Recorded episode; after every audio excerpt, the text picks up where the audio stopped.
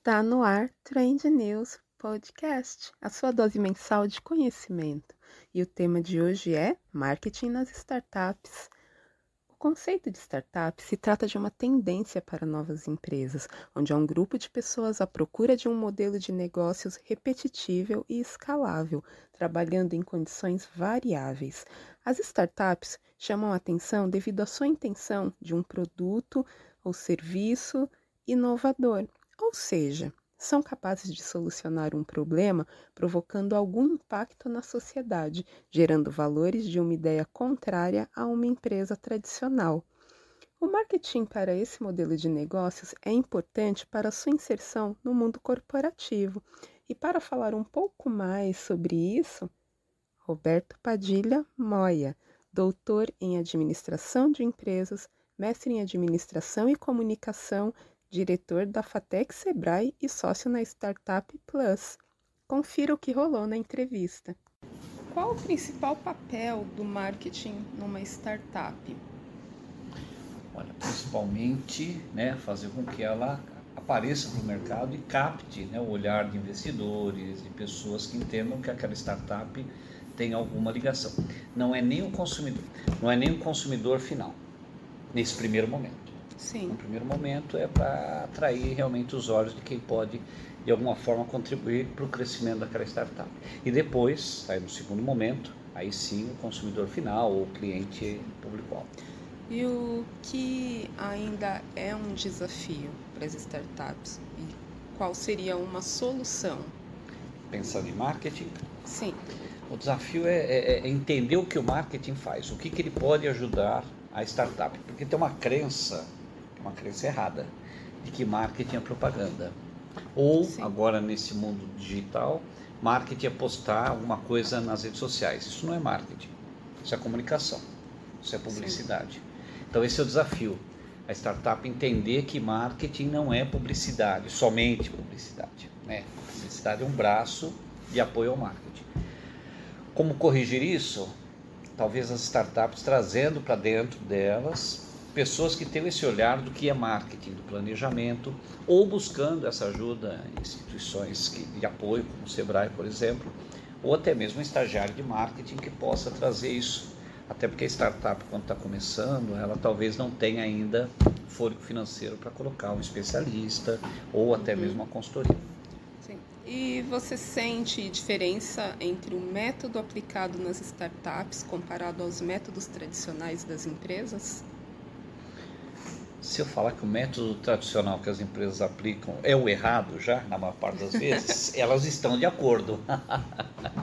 Porque é, esse mesmo problema que eu falei, as grandes empresas também têm. Sim. o não entendimento do que é marketing. Isso, isso é uma coisa assim evidente, é um câncer. As pessoas não entendem claramente o que marketing faz. E aí, por não entenderem, fazem qualquer coisa, não planejam e isso as startups acabam copiando também, que é o modelo que elas conhecem de mercado.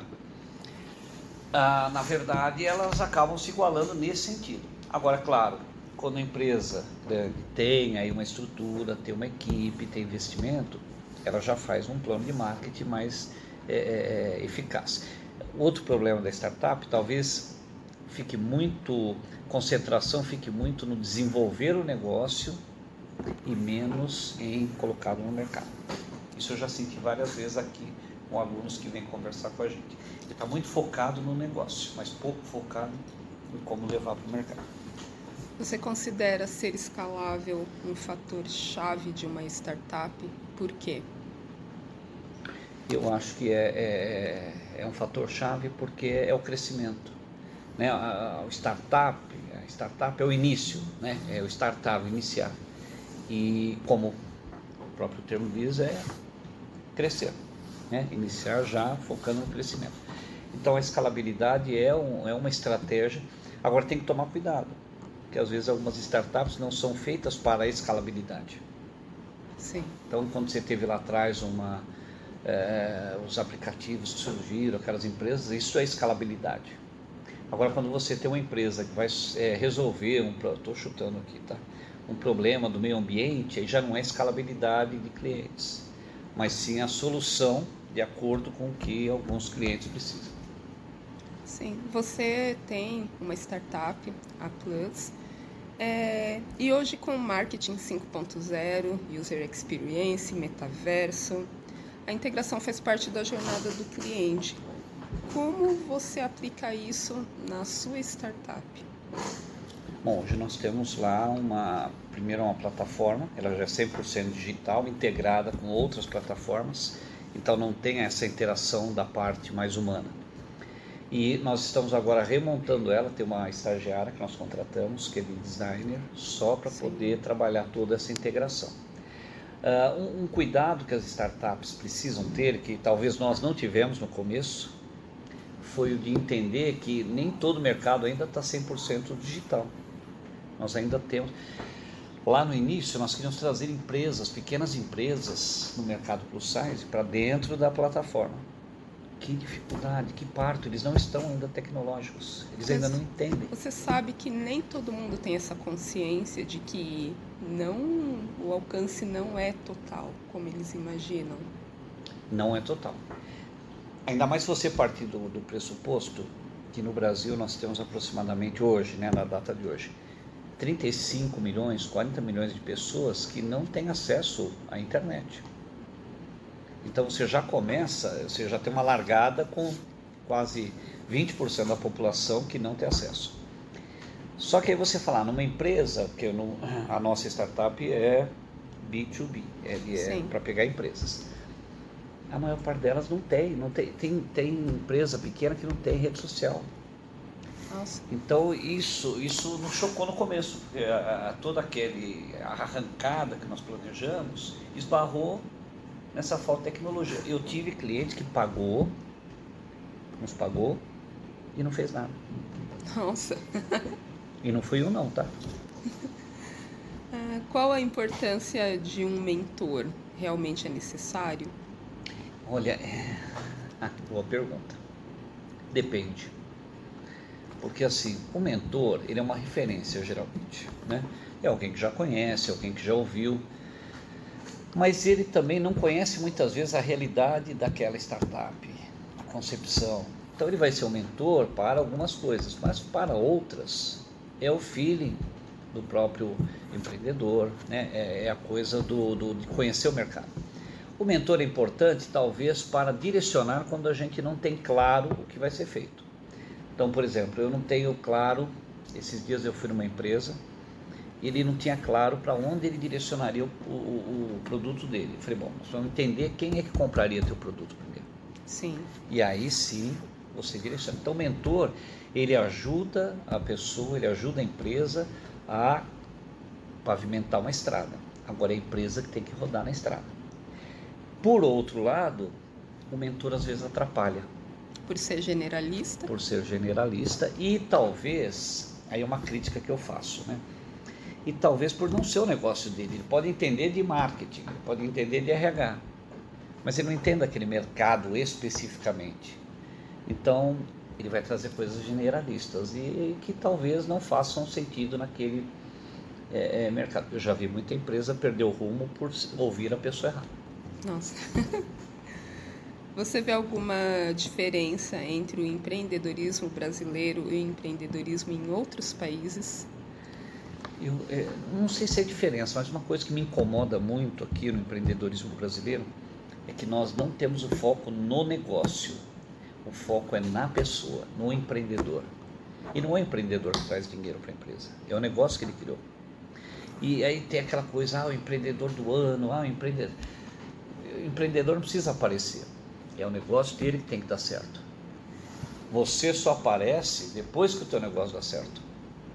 Você vê aí, você tem vários casos, o Alexandre da Cacau Show, depois Sim. que a Cacau Show virou potência, que ele apareceu. Então, e a gente percebe que aqui no, no, no Brasil não, olha, é a Viviane, é empreendedora, ela desenvolveu um negócio, tá, mas qual é o negócio? É, ela não vai viver porque ela é a Viviane. Não vai dar certo porque é o Padilha, porque é a Viviane. Vai dar certo porque ela tem um modelo de negócio bem estruturado. Eu acho que essa é uma falha nossa aqui no território brasileiro. Foco na pessoa que está atrás da ideia e não na ideia. Ok. Quais as vantagens e desvantagens de uma startup? A vantagem é que você começa a entrar num mundo ainda talvez com pouca concorrência. Você está trazendo tecnologia, você está trazendo inovação. E, e, inovação é uma palavra ainda muito mal trabalhada, né? Porque inovar não precisa ser tecnologia. Mudança de um jeito de atender o cliente é uma inovação. Mas no caso da startup, a coisa de trazer algo novo, algo tecnológico, é, um, é uma vantagem porque a maior parte dos meus concorrentes ainda não fazem isso. Então, assim, você criou uma startup de moda. A maior parte da moda está dentro do, do, do, físico ainda. Então, os teus concorrentes ainda são poucos. Agora, a desvantagem é justamente o inverso. Se eu tenho pouca gente no, no, no, nesse mercado tecnológico, é porque o consumidor também ainda não deu muita atenção para esse mercado. Então, não conhecer o mercado, se realmente ele vai ser adepto, se ele vai entrar. E outra desvantagem é acreditar que só a tecnologia é capaz de resolver todos os problemas. Que só a tecnologia é capaz de fazer a empresa andar. Isso não é verdade. Integração. Tem que ter integração. Tem que ter pessoas pensantes para que a tecnologia reproduza aquilo que foi planejado. Então, assim, é, a inovação como diferencial competitivo garantiria o market share? Não. Não? Não garante. Porque é, inovação é uma palavra muito ampla. O que é inovação para mim não é para você. Então, o simples fato de eu dizer que o meu produto está trazendo inovação, eu não sei se o mercado compra isso como inovação. Então, na verdade, tem que ter um, um, um trabalho de pesquisa para entender o que, que é inovação. Marketing, é claro, o produto não é importante, importante é o mercado. É o que o meu mercado quer, aí eu adapto o produto para o mercado. Ok. Qual é o propósito da sua startup? O da nossa é trazer inclusão no mercado plus size. Né? Porque hoje você tem a moda, há um padrão, né? ainda Sim. bem que nos últimos anos a gente tem derrubado padrões, mas há um padrão de moda que as pessoas precisam ser magras, que as pessoas precisam Exatamente. ter o estereótipo já e não é verdade. Se você pegar. Somos reais, né? Exatamente. Se um pegar o mercado sua... brasileiro, o mercado americano é muito claro isso. Uhum. Mas o mercado brasileiro, a maior parte das pessoas, elas não estão nos padrões que a beleza supostamente diz que é padrão. Então, nosso propósito é incluir as pessoas dentro do mercado, sem elas terem essa, esse desconforto de ir numa loja e, ah, acho que não tem o seu número, ah, nossa, mas você está muito fora do padrão. É, acabar um pouco com isso, né, que é uma corrente já para todos os segmentos. Mas nós focamos aí no plus size. Até porque esse padrão é inalcançável, né? Pois é. É, é, muito Photoshop e ninguém, assim, no dia a dia é difícil encontrar alguém no padrão passarela. É assim, é, até os modelos, você pode ver que agora com a tecnologia é, da, da, do 4K, do, né, da, da, da, imagem, você vê que até aquelas modelos, quando a, a câmera foca muito, você per, percebe as imperfeições do corpo. Imperfeições pode dizer, né, mas que o corpo dela não é todo aquilo que. Não é como aparece na não é revista é ou na TV. Eu sou da época da, da, das revistas ainda de papel, né? Ah, eu gosto. Então as mulheres que aparecem lá, nossa, nenhuma tem ruga. Pois é nenhuma tem é, estria, nenhuma tem celulite. Não tem um fio de cabelo fora do não lugar. Tem todos, tudo é todos, perfeito. Tudo perfeito. E aquilo você sabe que é um programa de computador. Como a sua startup gera valor? Olha, nós acreditamos que a gente consegue gerar valor a partir do momento em que a gente entende que nós temos um público não atendido. E a gente consegue conversar com esse público, entende o que ele quer. Sim. Nós saímos, como você falou agora há pouco, do generalista para um público que assim, opa, eu aceitava o que tinha no mercado. Agora não, eu tenho uma empresa que entende as minhas necessidades. Então a gente acredita que por entregar esta esta troca aí da necessidade dela, a gente está entregando um valor que é significativo para ela. Sim. Quais são as estratégias aplicadas para que a sua startup se torne cada vez mais conhecida no mercado? Nós temos uh, duas coisas que a gente tem feito. A primeira é dentro do universo online, porque se é uma startup, ela vai funcionar dentro do online. Então nós precisamos estar conectados com todas as plataformas não só de rede social, mas plataformas de, de, de marketplace, que é o que nós já estamos trabalhando agora. E uh, nós estamos participando muito de eventos do mercado plus size, físico e presencial. Para quê? Para que o público tenha essa conectividade também. Se ele não compra, porque na, na internet hoje é um oceano. Você põe lá alguma coisa, você precisa jogar muito dinheiro para ser relevante. Esse dinheiro não temos ainda, porque nós somos pequenos. Então nós estamos indo nas comunidades, nos locais, já patrocinamos dois, dois desfiles plus size no Nordeste, um no Ceará, lá em Fortaleza, e um em Salvador. Okay. Inclusive a minha sócia fica em Salvador hoje. Uma projeção de cenários. Para startup? Sim. Para Plus? Nós imaginamos, nós estamos mais otimistas. Primeiro que nós estamos esperando passar esse cenário enfim, eleitoral, que ele influencia muito nas decisões econômicas do país, influencia muito no consumo. Uh, mas a nossa projeção é que a partir do ano que vem a gente já consiga é, estar mais conhecido nacionalmente. E aí, num raio de dois a cinco anos, termos aí uma participação do mercado relevante dentro do, do, do mundo plus size. Você acredita que existe uma polarização dentro do mercado de moda? polarização de, de, de padrões ou de sim de padrões ah sempre infelizmente nós somos uma sociedade que de uns tempos para cá de uns tempos para cá a polarização parece que ela vive então eu tenho polarização aqui na escola eu tenho polarização no trânsito é, e eu andei lendo que nos próximos 20 anos é isso. Nós vivemos de temporadas né a sociedade. Os próximos 20 anos é de polarização extrema que é o que a gente tem visto ultimamente. Então você tem a, a, a, dentro da moda e dentro da, do mercado plus size essa coisa do padrão que ainda quer se manter e aquela corrente que não quer o padrão. Isso em todos os segmentos, em todas as áreas. Aqueles que querem manter o que sempre deu certo e aqueles que querem mudar. A mudança é mais difícil. Ah, ok. Padilha, muito obrigada. Imagina. E esse foi a sua entrevista para o Trend News Podcast. Ah, que bom. Eu que agradeço aí. Sucesso e que sempre precisar. Obrigada. Ah, nada como falar com quem realmente entende do assunto. Trend News fica por aqui e até a próxima trend. Tchau!